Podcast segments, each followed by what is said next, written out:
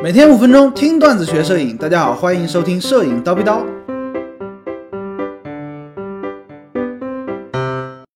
什么是小清新？在拍摄人像的时候呢，我们可以使用不同的风格。那很多同学呢就会认为，哎，这个所谓的照片风格啊，不就是后期调色的倾向，或者说更简单一点啊，后期直接加一个照片滤镜效果不就得了吗？其实高老师认为不这么简单啊。比如说一张低调的人像，你无论如何后期怎么调，它都没有办法瞬间变成逆光小清新。哎，所谓照片的风格呢，其实我认为更多的是在前期拍摄的时候，通过光影的效果去实现的。就拿小清新的照片来讲呢，通常这类照片一般会比较适合拍摄少女，啊，拍妹子比较合适。如果说拍个大老爷们儿，你给他拍成了小清新，哎，这个肯定就不合适，对不对？小清新这个词呢，其实并没有一个严格意义的解释或者说界定，但是呢，可能会有一些共通的风格或者说拍摄的技巧。比如说，你去网上搜索一些小清新的照片，你会发现，哎，这种照片呢，背景通常会比较亮。光影效果呢，一般都是逆光或者侧逆光，哎，这种高调小清新啊。遇到这种场景呢，我们会配合使用相机的曝光补偿，就能拍摄出逆光小清新的效果。需要注意的是什么呢？这种逆光的环境啊，你通常曝光补偿会加的多一点，哎，背景过曝肯定是的，但是呢，它不重要，哎，我们需要让妹子的脸爆的再亮一点，哎，更加通透一点。大概是这个意思。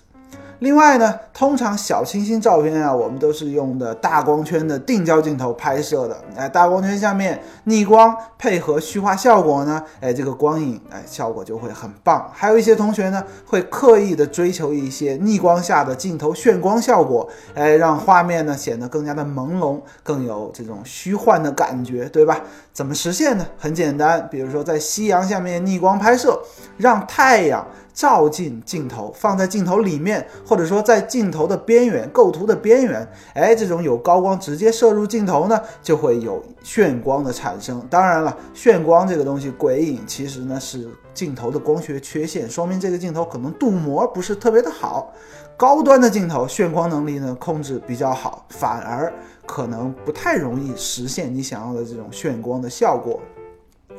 构图方面，其实小清新照片一般都是在非常简单的环境当中去拍摄的，需要尽量去避免一些杂乱的环境，比如说在室内，哎，你得收拾得很干净，甚至说把这个沙发呀、桌子啊全部移开，得到一个，比如说在窗前得到一个背景比较纯色的这么一个环境啊，色彩呢比较单一。